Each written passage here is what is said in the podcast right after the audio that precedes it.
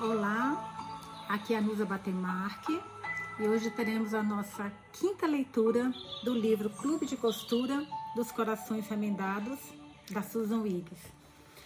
Como sempre, eu adoro ler para vocês as mensagens que vocês me deixaram sobre a opinião de vocês da última leitura. E deixa eu até aqui para mostrar para vocês. Sempre pergunto o que vocês mais gostaram tal. Aí a Denise Almeida. Ah, estou apaixonada por essas crianças. Já quero trazer para minha casa. Risadinhas a Maria Elisa VB. Minha impressão é que o Will e Carolina tinham um, encan um encanto mais platônico, então acabou casando com a amiga e se distanciaram. Sobre Angelique, de fato não tinha sinal de luta no apartamento e a dor de todas. A Regina é, Araújo Almeida. A Carolina está saindo uma ótima mãe. Acho que isso tudo que é tão que agora é novo em sua vida, é isso está. Não, pera. Carolina está saindo uma ótima mãe. Acho Acho que isso tudo que agora é novo em sua vida. É isso isso está ajudando a viver melhor depois de tudo que passou. A Claudinha respondeu para mim a verdade no direto, que ela não conseguiu passar aqui. Já vou ler o dela que ela me mandou. A Graziella, que livro fofo. A Caroline não se deu conta ainda que se tornou mãe e das melhores. Curiosa para saber o que houve entre ela, o Will e a esposa dele. Eu também estou super curiosa. A Carol, Todos os livros nos ensinam muitas coisas. Este está me ensinando que por mais que a gente faça planos para a vida, às vezes a vida já tem um plano para nós. Caroline é a prova disso. Adorei. Meu cunhado sempre brinca que enquanto nós fazemos nossos planos, os deuses dão risadas. A Julinha, Julia S.N. Parece, não queria filhos, mas tem instinto maternal. Também acho que a ruptura foi por causa de Will mas acredito que os três farão as pazes. Seria legal se as duas ensinassem uma lição para a indústria, para a injusta indústria da moda. Ah, agora a Soninha, Sônia RDB, me falou uma coisa muito interessante que eu não tinha pensado. Ela escreveu o seguinte: penso que houve um assassinato e o alvo era Caroline. Angelique estava no apartamento dela. Que eu li, eu falei, não, porque estava, na verdade, ela que estava apanhando, né? Então, falei, não, na verdade, eu acho que que não. Depois eu parei e falei, pera, será? Fiquei na dúvida. O que, que vocês acham? Eu realmente, na, na minha primeira reação foi não. Mas depois eu fiquei realmente na dúvida. E a Claudinha Fogger me mandou o seguinte: encantada com a leitura. A de, ontem à noite, a de ontem à noite eu vi agora em Amsterdã, a caminho da Suécia. Vou continuar acompanhando daqui, curiosa para a continuação. Não tinha pensado como a Sônia RDB, que eu falei com vocês agora, sobre o crime. Interessante essa hipótese. Então ela também achou a mesma coisa. É, eu, eu quando, quando a, a, eu li isso, só tomar uma água, gente, só um pouquinho. Eu almocei hoje arroz, feijão, farinha e carne de sol. Ou seja, muita sede, muita sede. Quando eu li isso da Soninha, eu falei, não. Eu parei e falei, pera um pouquinho. Para alguém ir atrás dela, será que tem indo atrás dela? Ou, que eu pensei, das crianças. Por que iriam atrás das crianças, né?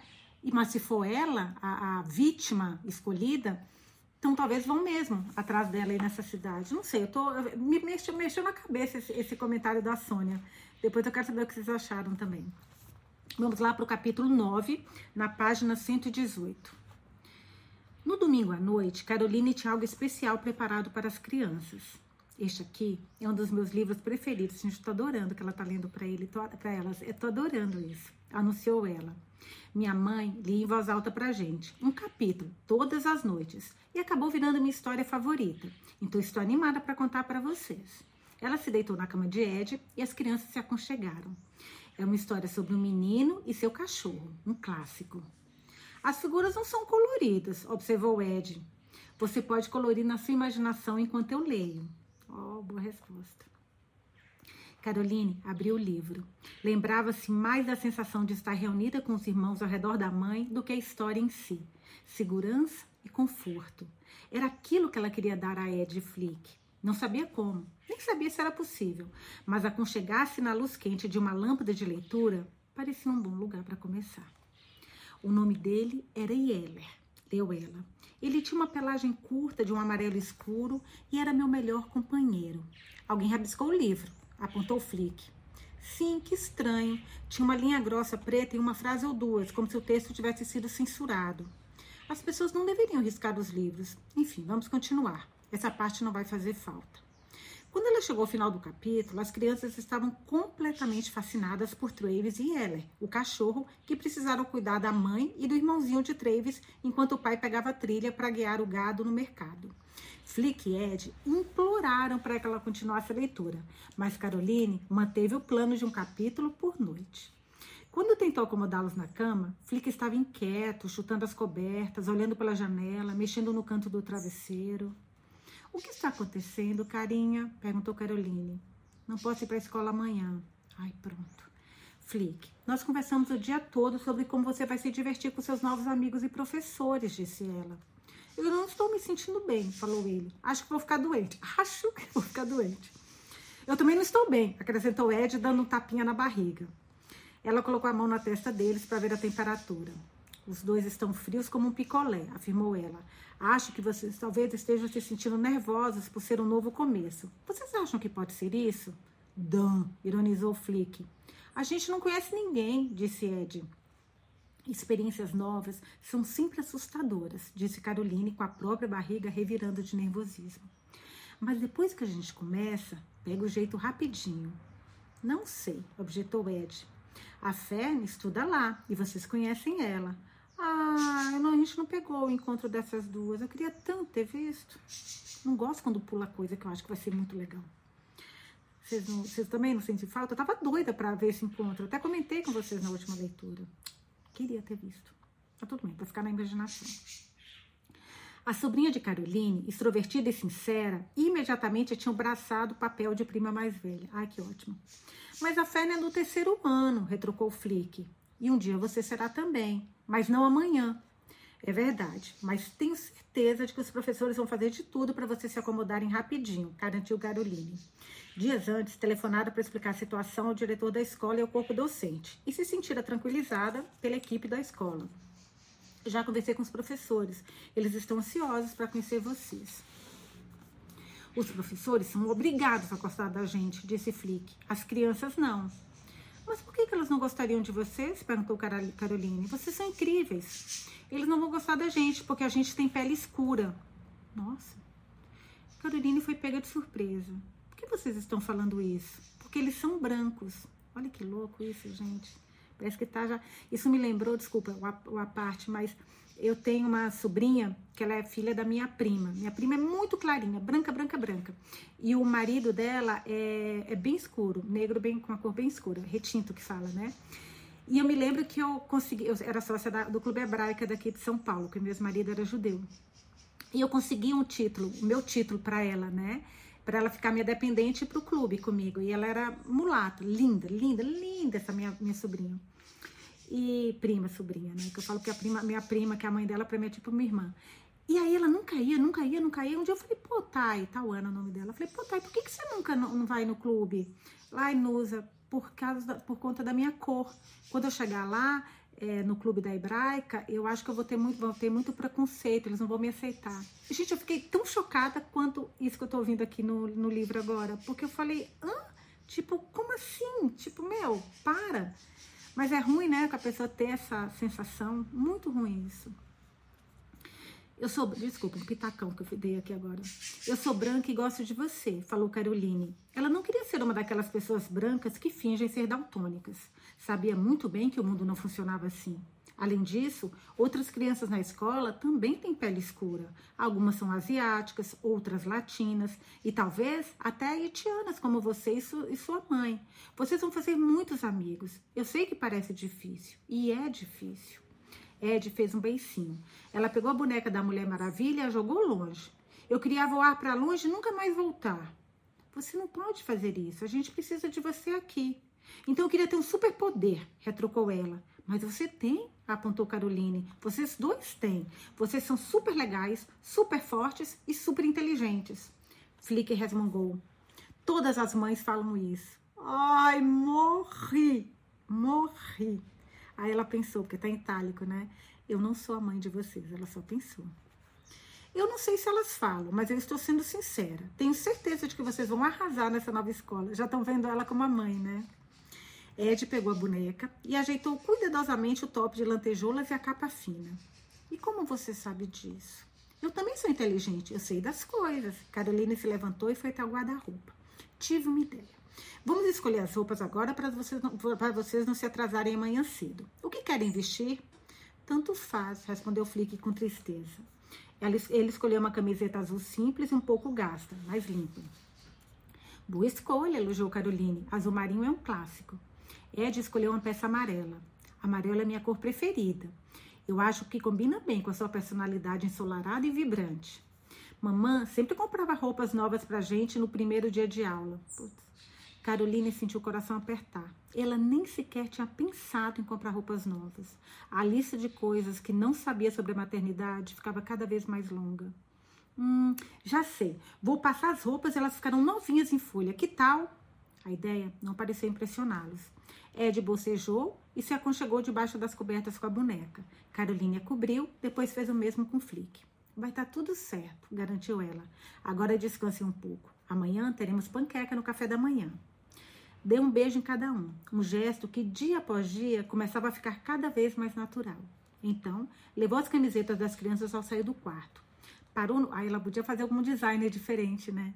Sei lá, eu pensei na hora que ela falou de roupa nova, porque ela manda tão bem nisso. Parou no corredor, tentando afastar um nó de ansiedade no estômago. Como seria para aquelas crianças entrarem em uma sala de aula no meio do ano sem conhecer ninguém? Caroline desejou poder lhes dar um superpoder, confiança, para enfrentar todas as mudanças que estavam acontecendo. E se, olha que legal, ela olhou para as camisetas sentindo uma pontada de inspiração. No térreo, os pais estavam conchegados no sofá assistindo alguma série de ação. Caroline jogou os ombros para trás, sentindo as costas travadas. Isso cansa, viu? desabafou. Jura? Nunca imaginamos, respondeu a mãe ironicamente. Ei, você teve cinco filhos porque quis. Só porque não consegui convencer sua mãe a ter seis, disse Laile. Por Deus, preciso costurar uma coisa. Agora, vou customizar umas camisetas para que as crianças tenham algo especial para usar na escola amanhã. Mãe, você tem algum casaco velho que possa cortar? Tenho certeza que podemos encontrar o que você precisa na caixa de doações, disse Dot se levantando. Vamos, vou te ajudar. Eu não quero atrapalhar sua noite. Não tem problema, o apocalipse zumbi pode esperar, disse ela dando um tapinho no ombro do marido. Me chame caso fique muito assustador, ok? Foram, esse casal é muito fofo. Elas foram para o quartinho perto da cozinha. Desde que Caroline se entendia por gente, aquele cômodo havia guardado todos os projetos de artesanato inacabados da sua mãe: gravuras, álbuns de recortes, crochês, pinturas em tecido, esculturas em madeira. Dot era incrivelmente criativa, sempre começando uma coisa nova mas com cinco filhos e o restaurante, era ocupada demais para terminar qualquer coisa. Caroline já havia instalado a própria máquina de costura no quarto. Era um bem precioso, um cavalo de carga industrial pelo qual ela se endividara enquanto estudava moda. Em Nova York, precisara pagar uma fortuna para uma empresa de mudanças só para levá-la do seu apartamento para o carro de Angelique, porque a coisa pesava uma tonelada. O pai e o irmão ajudaram a transportá-la para dentro da casa. O que faremos? perguntou a mãe. As crianças acabaram de me contar que a Angelique comprava roupas novas para o primeiro dia de aula. Então vou fazer algo para elas usarem amanhã. Dot abraçou. Ai, filha, que ótima ideia. Elas estão preocupadas porque vão começar a escola em um lugar novo e estranho. É claro que estão, disse Dot vasculhando uma caixa com itens para doação. O que você tem em mente? Algo vermelho, algum tecido que seja leve e fácil de usar, tipo um corta-vento, algo com revestimento. Isso serve? Dot ergueu uma jaqueta corta-vento com logotipo de Frutos do Mar Sustentáveis, a empresa do Jackson. Caroline sacudiu a peça de nylon vermelha. É perfeito. Excelente. Como posso ajudar? Você consegue fazer o stencil de uma frase nessa camiseta? Com certeza, posso usar o kit que comprei para fazer os uniformes do restaurante. Nunca terminei esse projeto, mas ainda tenho todos os suprimentos. Enquanto Caroline fazia um molde e cortava o tecido de casaco, foi pouco a pouco sentindo-se mais confortável. Isso aqui é o meu porto seguro, afirmou ela, independentemente do que esteja fazendo. Desde sempre, querida. Se lembra da velha máquina de costura da vovó? Você tinha uns seis anos quando aprendeu a usá-la. Nossa, eu adorava aquela máquina. A família inteira estava na cozinha ou no jardim enquanto eu estava aqui, costurando roupinhas para o cachorro. Você estava descobrindo o seu caminho. Acho que sim. Mas sempre tive a sensação de que estava fazendo algo errado. E eu sempre achei que você era mais criativa de todos os cinco. Olha só para você agora, estilista em Nova York. Isso são águas passadas, mãe. Não posso voltar. Se você quiser, você vai voltar como uma grande heroína. Hum, tomara que seja um mini spoiler. Tomara. Até parece. Caroline se concentrou no que estava fazendo e evitou pensar em sua carreira arruinada. O silêncio entre as duas era natural. Ela flagrou, flagrou a mãe estudando. O que foi? Você faz isso com tanta paixão. É tão bonito de se ver. Já pensou em criar uma oficina de costura ou, não sei qual é o nome correto, um ateliê? Um ateliê é um grande passo. Caroline resolveu compartilhar uma coisa da qual não conseguia parar de pensar. Fiquei sabendo que uma fábrica em Astoria, que fazia uniformes para as Forças Armadas, está fechando as portas. Conheci uma moça na loja de Lindy que disse que eles estão leiloando máquinas, acessórios e tudo mais. Só que o problema é que as máquinas não costuram sozinhas, precisam de pessoas. E eu sou uma só, sozinha e com duas crianças, aliás. Caroline suspirou. Acho que minhas opções são muito limitadas. Eu tenho uma sugestão, como sempre. Por que, em vez de encarar as crianças como um obstáculo, você não passa a vê-las como uma inspiração? Olha, olha o que estamos fazendo agora. Dot ergueu a camiseta, a camisa. Nada mal, né? Essas crianças têm sorte de ter você. Essas crianças são duas alminhas perdidas. Flick e Ed eram vítimas inocentes que tinham sido arrasadas pela. Só diminuir um pouquinho a cor aqui, porque fica dando é, muito reflexo no, no óculos. Para quem estiver assistindo em vídeo. Aliás, me perguntaram hoje, eu acho que foi no Facebook. Vídeo, gente, é sempre no Spotify, tá bom? Quem quiser acompanhar as leituras em vídeo, só aparece no, no Spotify. É só procurar pelo mesmo nome, né? Nusa Batemark no Spotify. Vamos lá, desculpa. Essas crianças são duas alminhas perdidas. Flick e Ed eram vítimas inocentes que tinham sido arrasadas pela turbulência oculta na vida de Angelique. Eu falhei com Angelique. Quando penso em todas as maneiras que poderia tê-la ajudado, sinto vontade de vomitar. E se eu falhar com os filhos de Angelique também? Caroline, essas crianças não são sua redenção. Não as coloque nessa posição. Não é justo com nenhum dos dois. São duas crianças que não têm nenhuma outra função além dessa: serem crianças. Ai, Carolina se encolheu. Você tem razão. Mas tenho medo de não entender os sinais deles, assim como não entendi os de Angelique. Não sei o que eles viram, vivenciaram. Quando pergunto, parecem não saber de nada. Felipe disse que nunca viu ninguém sendo agressivo com a mãe. E eu acredito, é a verdade dele. Mas até onde sei sobre violência doméstica, o silêncio e a vergonha são quase universais, sabe? Assim como o isolamento e a falta de apoio. Eu gostaria de ter feito mais pela minha amiga. E não sei se sou a pessoa mais adequada para cuidar dos filhos dela, mãe. Fico acordada todas as noites tentando descobrir a coisa certa a fazer. Não durmo direito desde que os dois entraram na minha vida. Há momentos em que tenho certeza de que sou capaz de cuidar deles, mantê-los seguros, felizes. Mas em outros, sinto que não tenho ideia do que estou fazendo e tenho certeza absoluta de que vou arruinar esses dois, essas pobres crianças. Isso não é como arruinar um desenho, uma peça de roupa ou uma entrada de um jantar. São dois seres humanos. Existe muita coisa em jogo para estragar tudo. Caroline dobrou cuidadosamente as novas camisetas. Talvez eu devesse entrar em contato com assistente social, buscar uma família para eles, uma que possa lhes proporcionar uma vida melhor. Sei lá, deve existir um casal em algum lugar com as habilidades certas, com o trabalho certo. Mas Caroline seria capaz de entregar as crianças para uma família mais qualificada?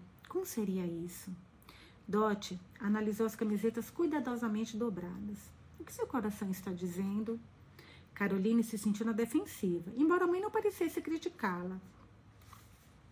Que estou me apaixonando por essas crianças, mas que isso não vai colocar um teto sobre a cabeça delas ou garantir um futuro seguro. Você não precisa decidir isso agora. Tire um tempo para pensar. Caroline sentiu. Ela precisava mudar um pouco o foco.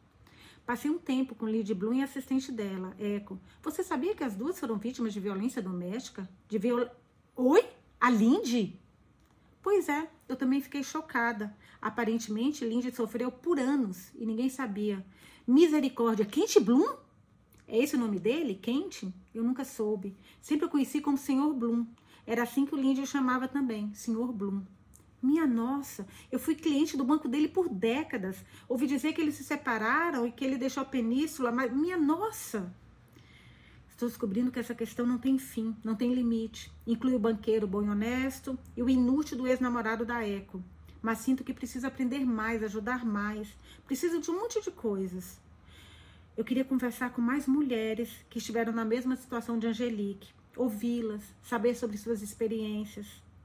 Talvez isso seja possível. Tente descobrir se não tem um grupo aqui na cidade. Não tem, não encontrei nada na internet.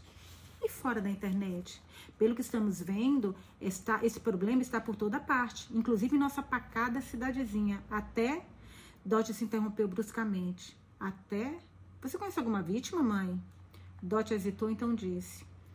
Uma das meninas do restaurante, Nadine. George a contratou no ano passado, quando ela apareceu procurando trabalho. Na ocasião, Nadine tinha uma fratura no rosto, uma ordem de restrição contra o namorado e nada além disso. Não possuía experiência alguma. George a colocou na cozinha a princípio, lavando pratos e varrendo. Você acha que ele estaria disposto a conversar? Caroline não sabia muito sobre grupos de apoio. Ela sempre presumira que fossem feitos para pessoas necessitadas e perturbadas, que não conseguiam encarar seus problemas sozinhas. Mas agora entendia que poder falar abertamente sobre um problema em um lugar seguro fazia muita diferença. Só um jeito de descobrir, disse a mãe. Caroline sentiu uma faísca de inspiração. O pressentimento que vinha quando ela sabia que algo estava certo. Olhou para a mãe e seus olhares se mantiveram fixos enquanto uma ideia se formava. E se eu fundasse um grupo? Um grupo de apoio aqui mesmo na cidade? Você acha que as pessoas viriam? Caroline, você sempre foi tão cheia de ideias, deve ser cansativo estar na sua cabeça. Eu fico pensando na Angelique, se ela tivesse tido um lugar seguro onde pudesse se abrir, amigos que apoiassem, que ouvissem, entendessem. Ela viu a mãe abafar um bocejo. Enfim, talvez seja maluquice minha, mas vou desenvolver a ideia. É uma ótima ideia, uma ideia maravilhosa. Obrigada por me ouvir, mãe. Você é a melhor. A mãe deu um sorriso discreto. Quanto mais velha você fica, mais sábio eu pareço, não é? Gente, acabamos esse capítulo Tá lembrando um pouquinho o livro As Vitoriosas, lembra? Da, eu acho que As Vitoriosas era da Letícia Colombani? Não, não me lembro. a gente leu aqui também na, na no podcast. Inclusive, é uma história real, lembra? Meu, maravilhosa. Se vocês não acompanharam, acompanhem. Esse lá é história real, aqui não, né? Aqui é ficção. É, mas é uma história que vale a pena, lembra muito. Eu tava me lembrando essa coisa de violência contra as mulheres, né? Tem uma menina que eu acho tão linda, gente, mas tão linda, uma modelo. E aí eu comecei a segui-la, porque eu gosto das coisas que ela fala, ela tem família. Meu, a minha parece uma boneca. Acho que eu tenho aqui, deixa eu ver se eu tenho alguma foto delas aqui para mostrar para vocês. Cara, ela apanhava de um marido que era, sabe aqueles Chiquititas lá da vida? Acho que é Chiquititas, uma novela. Ai, eu não vou encontrar aqui não. Que eu queria muito mostrar para vocês. Mas a menina linda, e ela entrou, ficou anos com o cara. O cara fazia ela, ela limpar o chão assim, enquanto ele estava deitado. Sabe aquele. É, é, fazia ela fazer trabalhos é, dentro da casa, falava que ela era muito feia. Era uma violência física e mental. Os dois abusos ele, ele fazia. E ela contando que ela acreditava naquilo, sabe? Que, ela, que a pessoa passa, passa a acreditar que ela é tudo aquilo que a pessoa fala. Ela entrou com uma ação contra o cara, gente, e com um monte de testemunhas, mas o juiz deu perda de ganho eh, da causa para ela porque tinha indícios, mas nunca ninguém tinha visto mesmo. Vocês acreditam? Aí ela recebe, mostrou uma mensagem que ela recebeu de uma vizinha do andar de baixo.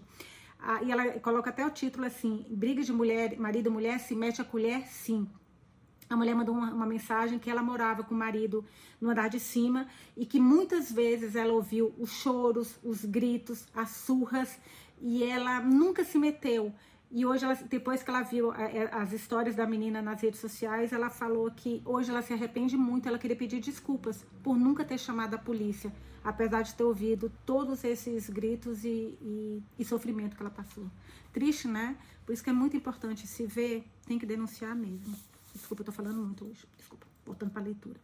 Mas eu que achei essa história tão. A menina é tão. Nossa, uma boneca, uma, parece uma boneca. Agora ela tá casada com outro cara, tem filhos, super feliz, uma coisa maravilhosa. Capítulo 10, página 127. Só tomar uma água, peraí.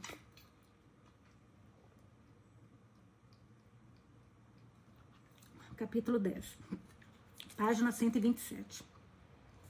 O Will terminou o treino de segunda-feira de manhã com corridas cronometradas ao redor da pista que circundava o campo de futebol. Um dos atletas, um veterano chamado Bill Cano, demonstrava muito potencial e estava sendo recrutado por várias faculdades da primeira divisão. Will tinha grandes expectativas para ele, mas receava que a mãe solo de Bill não conseguisse pagar as faculdades sem uma bolsa de estudos. Bom trabalho hoje, elogiou Will quando eles deixaram o campo juntos. Sua marca é de 36 segundos nos 300 metros. Preciso diminuir esse tempo, disse Bill, enxugando. Né, Beal. Eu tô falando Bill, mas é B-E-A-U. Não sei se é assim que se fala, tá, gente? Então tô falando Bill como tá escrito. Bill. Enxugando a testa com a camiseta. Sei que vou soar repetitivo, mas trabalhe na sua largada. O segredo é começar com tudo. Corra os primeiros 20 metros como se fosse um cachorro fugindo da carrocinha. Isso com certeza vai ajudá-lo a alcançar o tempo ideal. Continue praticando a largada e você verá o resultado. Bill assentiu. Valeu, professor, vou focar nisso. A obstinação nos olhos do garoto era familiar para Will. Ele se lembrou dos seus dias de atleta, frequentando escolas do Departamento de Defesa, onde quer que fosse a base do pai. Ainda sentiu o gosto quase doloroso do esforço de querer ser o melhor e levar-se ao limite. Apesar da dor, seu peito era tomado por uma espécie de euforia que quase o fazia esquecer a sensação de que ele não pertencia a lugar algum.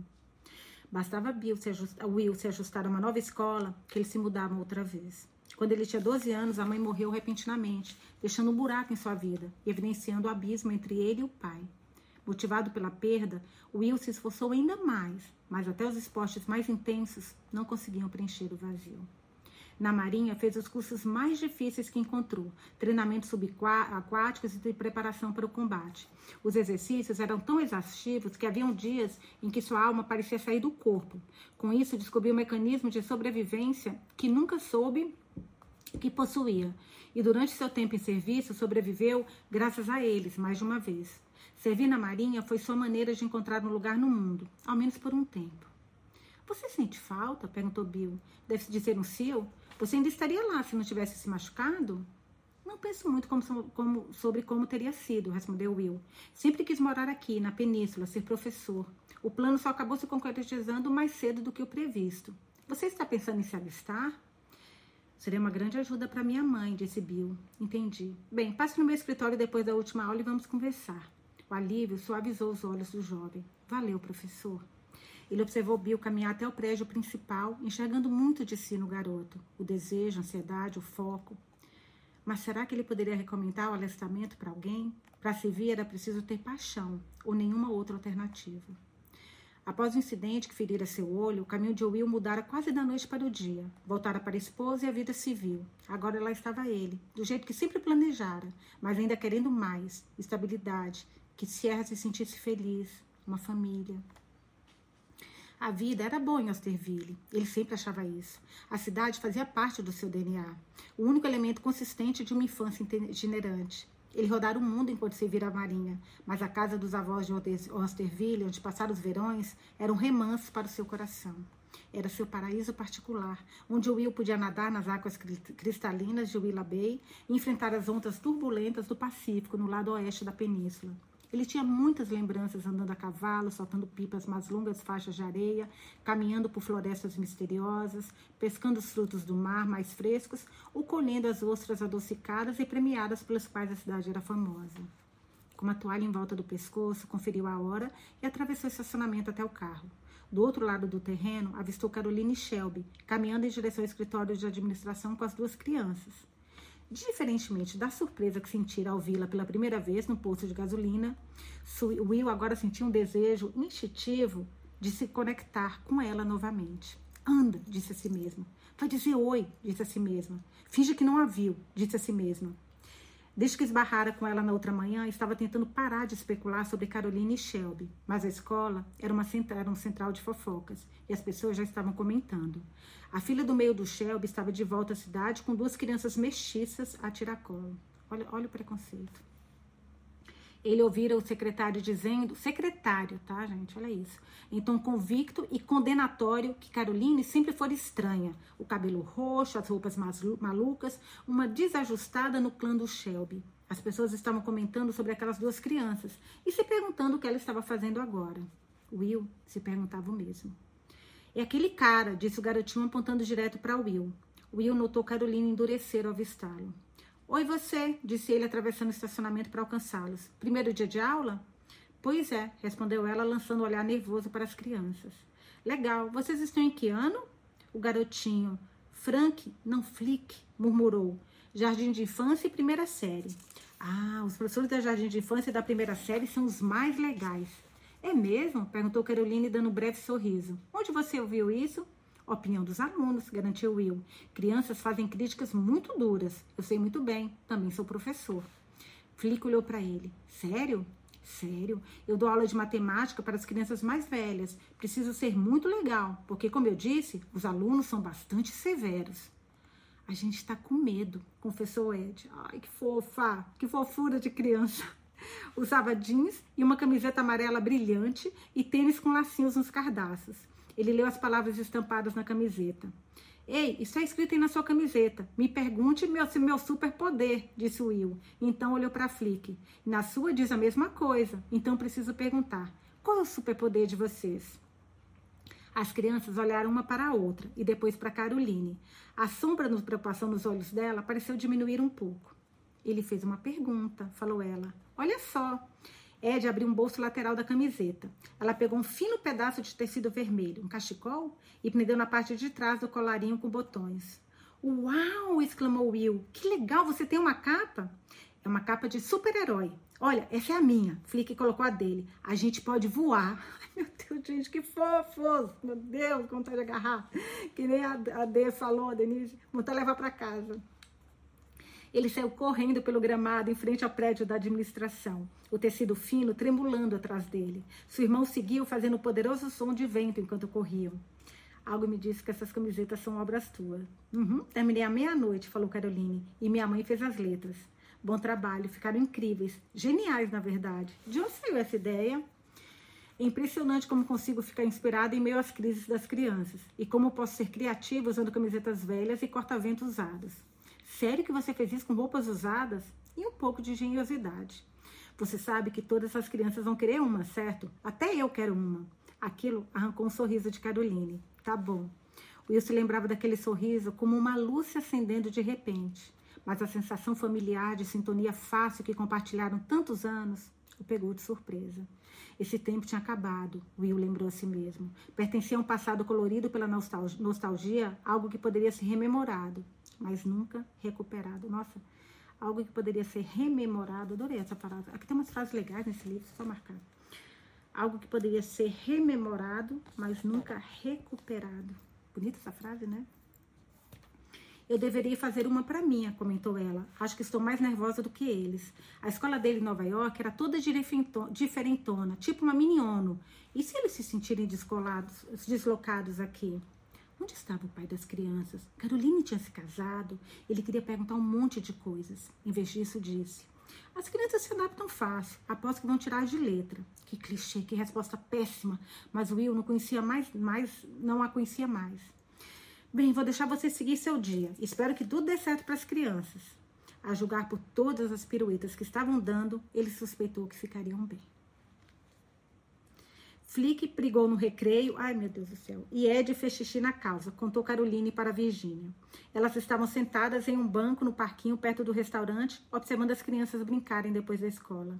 Virginia deu um tapinha em seu braço. Primeiro dia é sempre difícil. Quando Fern começou o jardim de infância, ela passou o dia inteiro no banheiro. Caroline observou sua sobrinha se agarrar no trepa-trepa com absoluta confiança. E no dia seguinte? Acho que reduzimos para meio-dia. Ela acabou se adaptando. Ed é muito tímida para perguntar onde fica o banheiro, mas a professora tinha calcinhas extras disponíveis, graças a Deus. Atitude de uma professora experiente, falou Virginia. A Fern teve aula com a Maribel Smith e ela era ótima. Caroline passou a mão sobre o envelope cheio de papéis que recebera para preencher solicitação de registros, formulários de saúde, autorizações, histórico escolar. Nossa Senhora, como é que ela vai arrumar tudo isso? Meu Deus, me sinto um peixe no deserto com tudo isso. Vou começar, você começou agora, pegue leve consigo mesmo.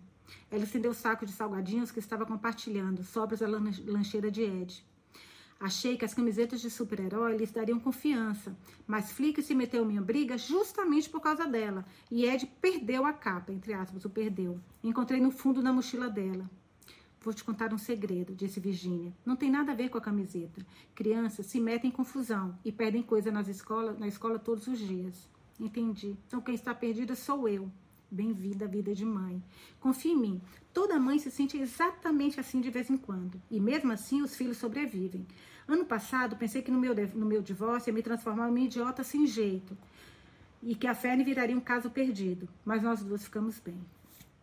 O rosto da sua irmã se suavizou com carinho estampado enquanto ela observava sua garotinha subindo a escada para o escorregador mais alto do parquinho. Estão mesmo, confirmou Caroline. Desculpe por eu não ter estado presente durante toda a situação com Dave. Deve ter sido horrível descobrir que ele estava tendo um caso com alguém do trabalho. Foi horrível, concordou Virginia. Mas uma das coisas mais frustrantes disso tudo é que, por pior que pareça, não havia nada de realmente único na minha situação. Minha história de casamento fracassada é a mesma que a de um monte de gente. Nós dois ficamos ocupados com o trabalho, com a Fern, ocupados demais, eu diria, e acabamos negligenciando um ao outro. Então ele deu um jeito de se reencontrar consigo mesmo, saindo com a tal. Espero que o saco dele murche, né? E quando eu confrontei sobre a Amanda, primeiro ele tentou negar, depois agiu como se a traição fosse culpa minha. Ai, homens, meu Deus. Não todos, né? Mas nossa senhora. Cacete. Eu sempre pensei que vocês dois fossem um casal modelo. Vocês tinham tudo: ótimas carreiras, casa bonita, filha perfeita. Achei que não faltasse nada. Eu também. Até que percebi o quanto nos distanciamos. Pelo amor de Deus, eu era investigadora da empresa e o cara vai e se envolve com um colega de trabalho bem debaixo do meu nariz. É surreal a quantidade de coisas que ignoramos, mesmo quando está bem na nossa frente. É muito fácil focar demais em outros assuntos e negligenciar algo que está gritando por atenção. Caroline pensou a respeito. Ela se perguntou quantas oportunidades havia perdido com Angelique simplesmente por não ter percebido algo importante. Sentiu um nó de culpa no estômago. Sinto muito pelo que você passou, mas estou feliz que você e a Fern estejam bem. Você perdeu seu casamento porque não estava prestando atenção. Flick Ed perderam a mãe porque eu não estava prestando atenção. Mas ela não pode se culpar por isso, gente. É, não era seu trabalho ser babá da mãe deles, Carolina, apontou Virginia. Também acho. Quando foi que você ficou tão inteligente? É engraçado como a gente pode ser inteligente em retrospecto, disse Virginia. E depois de meio ano de terapia. De repente, o tom e a postura de Virginia mudaram. Uma mulher vinha acelerada na direção dela com passos decididos. Putz, o que foi? Cindy Peters, presidente da Associação de Pais e Mestres, praticamente responsável por toda a escola. Não queira pisar no calo dessa mulher. Cindy Peters tinha um visual de mãe perfeita. O que, que ela é mesmo? Que eu entendi. Presidente da Associação de Pais e Mestres. Nossa Senhora. Aqui estão os dados de contato de Edilene Gonzaga. Nossa, gente, desculpa. Eu não sei o que, eu falei que apareceu o. O. Como é que fala? O. Siri. Tirei o relógio. É, Cindy Peters tinha o visual de mãe perfeita. Corpo esculpido pelo yoga, vestindo calça de ginástica justa, top fosco e sandálias veganas de grife que combinavam com a bolsa, além de um brilho de determinação em seus olhos. Com licença, disse ela se aproximando. Você é a mãe de Flick? Hum, Caroline guardou o saco de salgadinhos e limpou a migalha das mãos. Oi, sim. É, não, eu. Oi, Cindy, cumprimentou Virginia. Essa é minha irmã Caroline. Cindy deu um anúncio de pasta de dente e estendeu a mão. Prazer em conhecê-la. Gente, já tô achando que eu não vou gostar dessa menina. Tô sentindo aqui, vamos ver. Ui, ui, ui. Caroline retribuiu o cumprimento, passando para Cindy as migalhas que não conseguiu limpar. Virginia me disse que você é presidente da Associação de Pais e Mestres. Disse e gesticulou para a pilha de formulários da escola. Já estou com todos os papéis. Tentarei entregar tudo em breve. Maravilha. Cindy tirou uma conhecida capa vermelha de dentro da bolsa. Ruth, meu filho, disse que isso é do Flick. Ai, merda. Flick tinha brigado com o filho daquela mulher? Sim, na verdade. Cindy sentou-se no banco ao lado dela. Neste caso, precisamos conversar. Ixi, Maria. Meia hora depois, Flick e Ed estavam brincando com os filhos de Cindy, enquanto Virginia e Caroline desciam a rua até a loja de tecidos. Ok, você é minha mais nova heroína, disse Virginia. Foi muito legal e totalmente inesperado ouvir aquela criatura dizer que todas as outras mães queriam saber onde você conseguiu as camisetas. Graças a Deus que é isso, gente. Você diz outras mães como se eu fosse uma delas. Virginia encarou. Você é. E acabou de fazer um acordo para produzir em massa as camisetas para um evento beneficente da Associação de Pais e Mestres. Juro que eu achei que a mulher fosse brigar. Não sei onde eu fui me meter. Pois então descubra, porque você vai receber um cheque grande e gordo de comitê de arrecadação de fundos. Cindy Peters era uma mulher que fazia as coisas acontecerem. O evento beneficente de primavera estava chegando e o fornecedor de camisetas tinha cancelado o pedido porque tiveram um atraso na produção. Cindy ofereceu encomenda a Caroline com um preço mais que generoso por peça, certa de que a capa seria um sucesso, um grande sucesso. Não é exatamente o pedido da Yves Laurent, disse Caroline, mas vou aceitar torcendo para conseguir entregar. Vai ser uma loucura, mas essa tem sido basicamente a minha vida hoje em dia. Não seria ruim produzir as camisetas e ganhar uma graninha para me reerguer. E sou doida por pensar que consigo fazer isso? Virginia encontrou uma vaga de estacionamento perto da loja de tecidos. É claro que não. E acredita em mim, dar a volta por cima vai ser ótimo para você. Meu emprego no escritório do Dave era um emprego, claro, mas era secundário. Agora que estou de volta no comando da minha própria vida, as coisas mudaram. Algumas coisas são mais difíceis, mas não troco a minha independência por nada. Bem, talvez por um carro melhor. A porta do carro rangeu quando a irmã abriu. Estou morrendo de medo, admitiu Caroline. Não era isso que eu esperava. Um dia sou estilista em Nova York. No dia seguinte sou responsável por duas crianças e preciso produzir 300 camisetas. Como diria Heidi Klum, disse Virginia fingindo um sotaque alemão. Um dia você está dentro e no dia seguinte está fora. Bem fora, confessou Caroline, ainda tentando entender sua nova situação maluca. Tão fora que duvido consiga entrar de novo. Virginia caminhou decidida pela calçada em direção à loja de Lindy. Caroline contara à irmã sobre Lindy e Eco, a violência, a necessidade de conversar. Engraçado que o pessoal da cidade não sabia que a Lindy apanhava, né? Ela contou para Caroline, mas não contou para as outras pessoas. Virginia não ficou surpresa. Em seu trabalho como investigadora, ela ficara diante de todo tipo de segredos, principalmente os sujos. Minha irmãzinha não acabou de dizer isso, declarou Virginia com firmeza. Cadê a garota batalhadora que construiu sozinha uma carreira na indústria de moda em Nova York? Aquela garota cresceu e percebeu que não dá para impedir que o estilista famosíssimo de Nova York roube suas criações. Ninguém volta ao mercado depois de ser banido, ainda mais com duas crianças. Aliás, a mãe já falou isso para ela. Para de achar que as crianças são um obstáculo e pensa nelas como inspiração. Você está transbordando. Estou me afogando, isso sim. Caroline suspirou e desacelerou, examinando a rua principal da cidade, as lojas e café reunidos como velhos amigos. Mas você tem razão. Eu preciso me reorganizar, começando pelas reorganizar, começando pelas crianças. Começando por um projeto que vai ajudar você e as crianças. Virginia abriu a porta, inclusive foi as crianças que fez ela fechar o primeiro contrato grande, hein, gente? Olha só. Tá trazendo sorte. Virginia abriu a porta da loja. Alguns clientes olhavam tecidos e Eco estava na mesa de corte usando um pedaço de tecido acolchoado para tirar medidas. Lindy sorriu e assinou de trás do balcão. Bem-vinda de volta. Obrigada, falou Caroline. Estou precisando de material. Muito material, na verdade.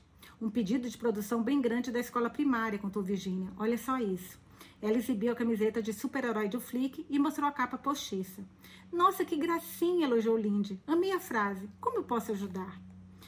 A Associação de Pais e Mestres quer produzir um lote para o evento beneficente, explicou Caroline. Até consigo mandar imprimir os dizeres em uma gráfica, mas o bolso e a capa terão que ser corte e costura moda antiga. Se eu conseguir produzir essas encomendas por um preço razoável por peça, pode ser um novo começo para mim. Então eu queria falar sobre materiais e talvez conseguir ajuda para finalizá-las. A Eco é rápida como um raio com linha e agulha, agulha disse Lindy. Na mesa de corte, Eco deu o tecido ao cliente. Sou mesmo. Caroline pensou no dinheiro adiantado que receberia da cessação. Ele ergueu a camiseta de Flick. O que você acha de me ajudar a produzir algumas centenas de capas de super-heróis? Quero dizer, não é uma jaqueta militar e eu não tenho contrato com o governo. Mas o rosto de Eco brilhou com um sorriso. Eu adoraria. Ai, que ótimo, porque vou precisar de toda a ajuda possível. Eco passou a compra de outra cliente. Tem certeza? Com as mãos denunciando o nervosismo, ela pegou um rolo de tecido e enrolou. Quer dizer, se você tiver certeza mesmo, uma graninha extra nunca é demais. Caroline pensou na situação de Eco. Mesmo quando a violência doméstica chegava ao fim, ela deixava marcas. A vítima precisava recuperar a autoconfiança. Eu tenho certeza. E Lindy não diria que você é boa a menos que fosse verdade. Em um impulso, eu disse para a presidente da associação que eu daria conta, mas acho que podemos fazer funcionar. Eu não posso pagar muito agora. Eu não me importo, eu amo costurar e você é uma estilista incrível. Estávamos olhando suas peças online, incrível mesmo. Então daremos o nosso melhor. Com isso, a postura de Eco mudou. Os ombros se endireitaram e os olhos se iluminaram. Caroline sentiu uma animação que havia muito não sentia. Nada como um projeto para ajudá-la a seguir em frente, mesmo algo tão simples quanto a camiseta das crianças. Você disse que a equipe em Astoria está se livrando de suas máquinas, né? Lindy pegou o celular e anotou algo em um pedaço de papel. Ligue para esse número. Legal, disse Virginia. Acho que vocês têm que se jogar. Concordo, Lindy sorriu. Nós nos divertiremos muito costurando juntas quando você era menina, não é? Caroline olhou de Lindy para Eco. Uma mulher mais velha, calma e uma mais nova, hesitante, mas obstinada. Depois do que acontecera com Angelique, ela andava pensando muito nas coisas que as mulheres escondiam. Tudo, desde o menor desrespeito, desprezo, até o abuso físico mais grave. No entanto, havia algo indomável e intrínseco em cada uma, uma firmeza. Caroline percebeu que não havia sido o projeto de costura que fortalecera seu espírito, era algo, era algo além, um senso de propósito, talvez. Estive pensando sobre o que vocês me contaram no outro dia, falou ela. Gostaria que não tivesse acontecido. Obrigada, Caroline, disse Lindy. Eco e eu tiramos a sorte grande. Conseguimos escapar. A loja estava vazia agora, exceto por elas. O espaço guardava o conforto de antigas lembranças. Caroline se perguntou se tinha sido um refúgio para Lindy. Então eu fiquei pensando: e se houvesse um lugar seguro aqui na cidade em que mulheres pudessem desabafar e ouvir umas às outras? sugeriu ela. A cabeça dessa menina não para um minuto, brincou Virginia. Pensei em criarmos um grupo de apoio, Lindy. Quer dizer, é claro que demandaria um pouco de organização, mas em si. Eu não fui capaz de identificar o que estava acontecendo com Angelique, até que fosse tarde demais. Quero fazer mais, sabe? Se houver uma maneira de ajudar outras mulheres. É uma boa ideia, afirmou Lindy, mas não faço ideia de como isso funcionaria. Deixa comigo, garantiu Carolina. A Caroline, aposto que consigo organizar alguma coisa. Se você conseguir, estou dentro, disse Eco. E você, Lindy? Com certeza. É uma ideia muito generosa. Você tem um coração maravilhoso, Caroline. Eu? Caroline balançou a cabeça. Sinto como se eu tivesse ficado ali ao mundo, sabe? Então agora vou fazer isso acontecer, disse decidida. Minhas irmãs vão ajudar. Vamos mesmo, concordou Virginia. Não posso falar pela Georgia, mas aposto que ela gostaria de fazer parte também. Ficarei no quarto, falou Lindy.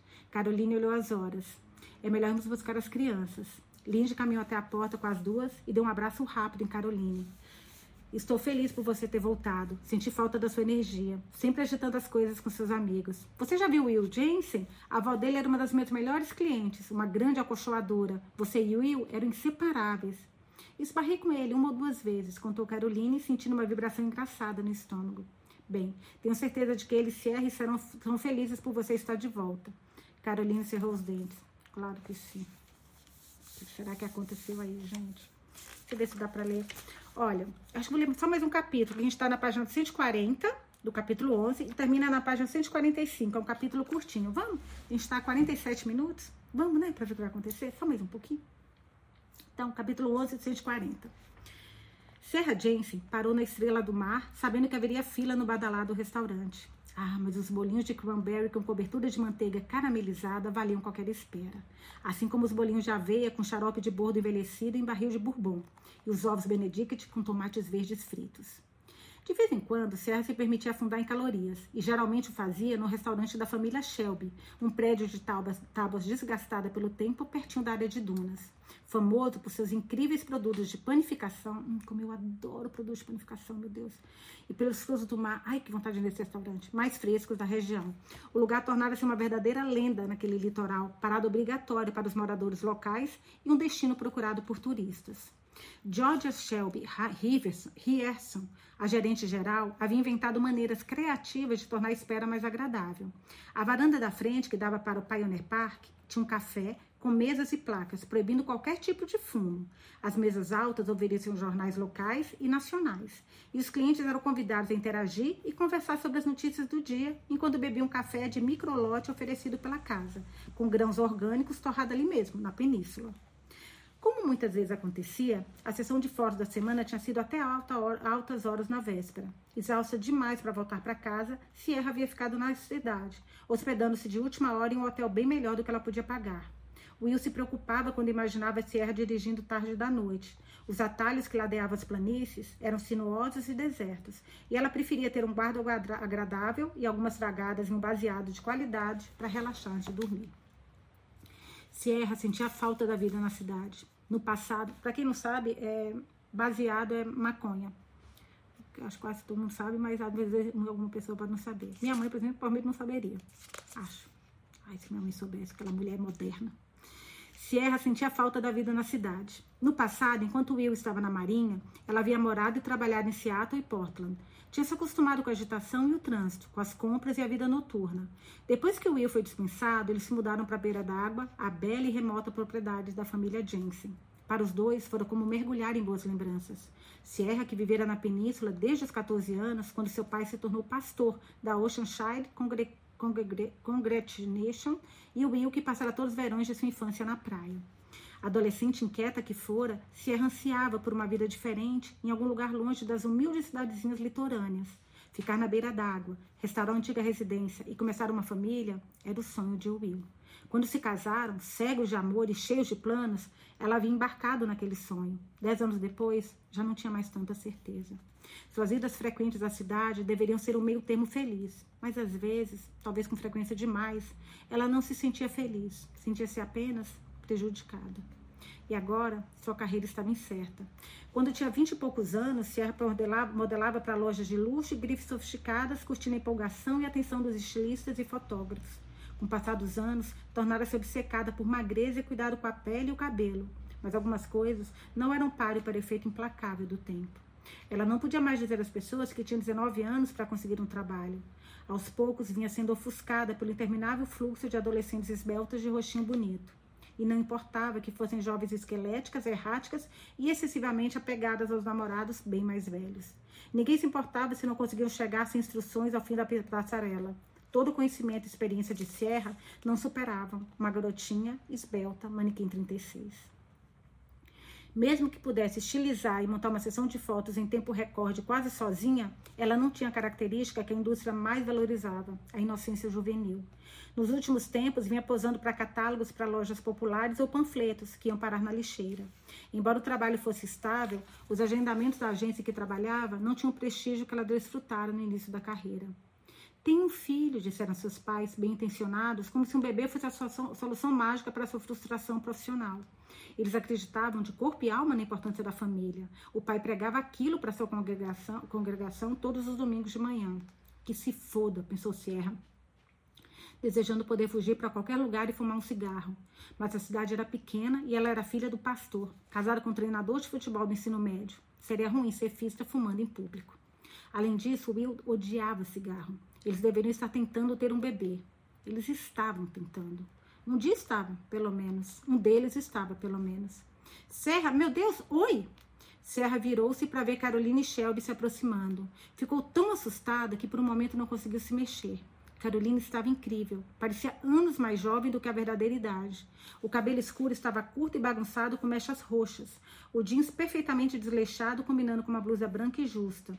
Ela usava óculos de armação roxa e joias volumosas, botas de cano curto e uma bolsa vintage. Estava com duas crianças lindas. Com uma súbita onda de emoção, Sierra abriu os braços. Vem aqui, sumida, puta merda, quanto tempo? Tempo demais. Carolina abraçou. Sierra sentiu uma hesitação no abraço, como se estivesse abraçando uma estranha. Depois de todo aquele tempo, elas eram desconhecidas.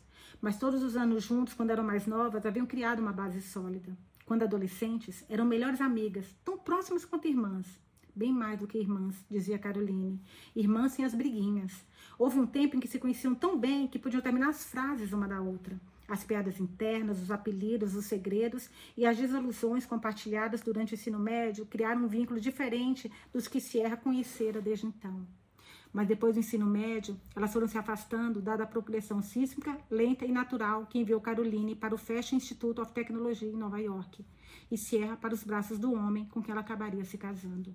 Agora lá estavam as duas, de volta ao lugar que ambas desejavam deixar. Vem sentar com a gente, disse Caroline. Temos muita coisa para colocar em dia. As duas atravessaram o salão movimentado, supervisionado constantemente pelos olhos de Lince e de Georgia, irmã de Caroline, e se sentaram em uma mesa perto da janela, que oferecia uma vista das dunas, dos penhascos distantes e dos picos florestais selvagens do sul. Meu Deus, você teve filhos? falou Sierra, sentindo-se em choque enquanto observava o menino e a menina. Flick e Ed, apresentou Caroline, ajudando Ed a subir em uma cadeira mais alta. Crianças, esta é minha amiga, Sierra. Os dois assinaram timidamente. Flick, o menino de pele marrom perfeito e suave, com enormes olhos escuros, disse: Ela não é nossa mãe.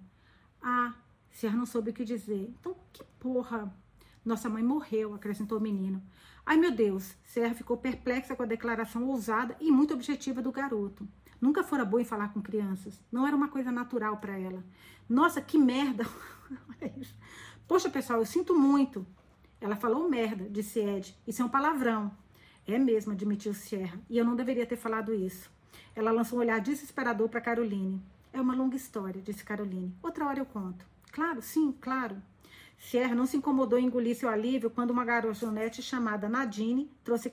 Nadine é aquela que a mãe falou que provavelmente era vítima de violência também. Trouxe café e chocolate quente.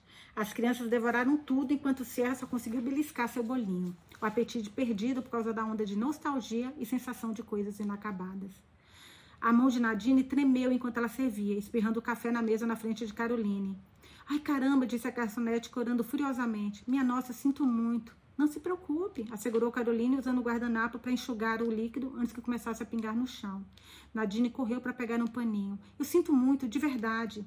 Sierra não conseguiu ignorar os braços da, da garçonete. Estavam cobertos por diversas tatuagens chamativas, mas a tinta não escondia os hematomas.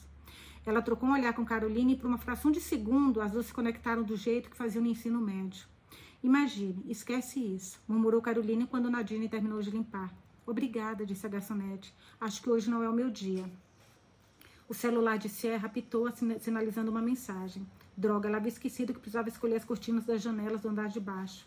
Preciso ir, falou ela. Passe lá em casa quando tiver um tempinho, ok? E leve essas duas fofuras com você. Ah, claro, as crianças ainda estão com muita coisa no prato, disse Caroline, olhou para seus pratos de café da manhã quase vazios. Figurativamente, quero dizer. Começaram a escola agora, a escola agora ainda estão se adaptando. Seria uma desculpa? Ou a verdade? Sierra não sabia dizer. Beleza, entendi. Tem uma ideia melhor. Que tal sairmos para beber alguma coisa? Eu, você e o Will. Pior ideia, né, gente? Pelo amor de Deus. Tem um lugar novo nas docas chamado Sal. Ainda não. Hum, tem um restaurante chamado Sal em Camburi. Para quem for, pelo amor de Deus, vai que lugar bom. Chamado Sal também. Hum. Ainda não fomos lá, mas todo mundo fala bem. Outra hesitação. Sierra não conseguiu entender. Incapaz de decifrar a amiga que conhecia tão bem. Então Caroline sorriu. Claro, eu adoraria. Maravilha. Será que temos os nossos contatos? Perguntou Sierra, pegando o celular. Esse é seu número? Perguntou Caroline, virando a tela de seu celular para Serra. Se for, já está nos meus contatos. Puta que pariu, xingou de novo. Exclamou Serra. Não acredito que você deixou meu número aí por tanto tempo. Você foi a primeira garota na cidade a ter um celular. Eu morria de inveja. Eu ganhei o celular, você ganhou as irmãs. Teria trocado os quatro por um celular, sem pestanejar. Sierra suspirou. Nunca gostei de ser filha única e de ser filha do pastor ainda por cima. Deus, se você não tivesse me resgatado quando me mudei para cá, acho que eu teria ficado doida. Resgatado? Acho que foi mais como se eu tivesse obrigado você a ser modelo dos meus projetos de costura. Olha, a ideia de uma de vocês tinha falado, acho que foi a Julinha, que iam trabalhar juntas. Mas alguém falou também. Olha isso, gente. Disse Caroline sorrindo. Muitas lembranças, né? Bom, seja. Gente, adoro como vocês dão spoiler intuitivos, assim, como vocês sabem alguma coisa. Adoro! Quando vocês falam alguma coisa acerta. Bem, seja como for. Dizem que os amigos que a gente faz aos 14 anos são os que sempre estarão conosco. Caroline desviou o olhar. Desculpe por ter estado tão ausente. Bem, estou feliz por você ter voltado. Vai ser como nos velhos tempos, você vai ver. Eu acho que ela não tinha a mínima ideia da, da Caroline gostando do, do Will, gente. Eu tô achando. Nossa, eu tinha me esquecido do quanto eu gosto da sua companhia. Eu nunca esqueci, murmurou Caroline. Ai, Caroline, quero saber de tudo, de todas as suas aventuras em Nova York. Caroline girou a colher na, na, colher na xícara de café. São muitas histórias, disse olhando para as crianças. A gente se vê em breve, tá? Sierra pegou sua bolsa. Adorei conhecer vocês, disse ela para as crianças. Ao sair do restaurante, Sierra viu Caroline olhando pela janela, o rosto rígido de tensão. Acabamos capítulo 11 na página 145. Amanhã voltaremos para mais uma leitura. Adorei que ela já deu a ideia da, da, da fábrica, da reunião das meninas. Adorei que já chegou o primeiro pedido e graças às crianças, esse contato dela. E eu tô achando que ela vai pegar Nadine, hein, gente? Vai ajudar muito essa Nadine. Eu acho que vem muita coisa boa por aí. Contem para mim o que vocês acharam. Eu amo. Beijos e até amanhã.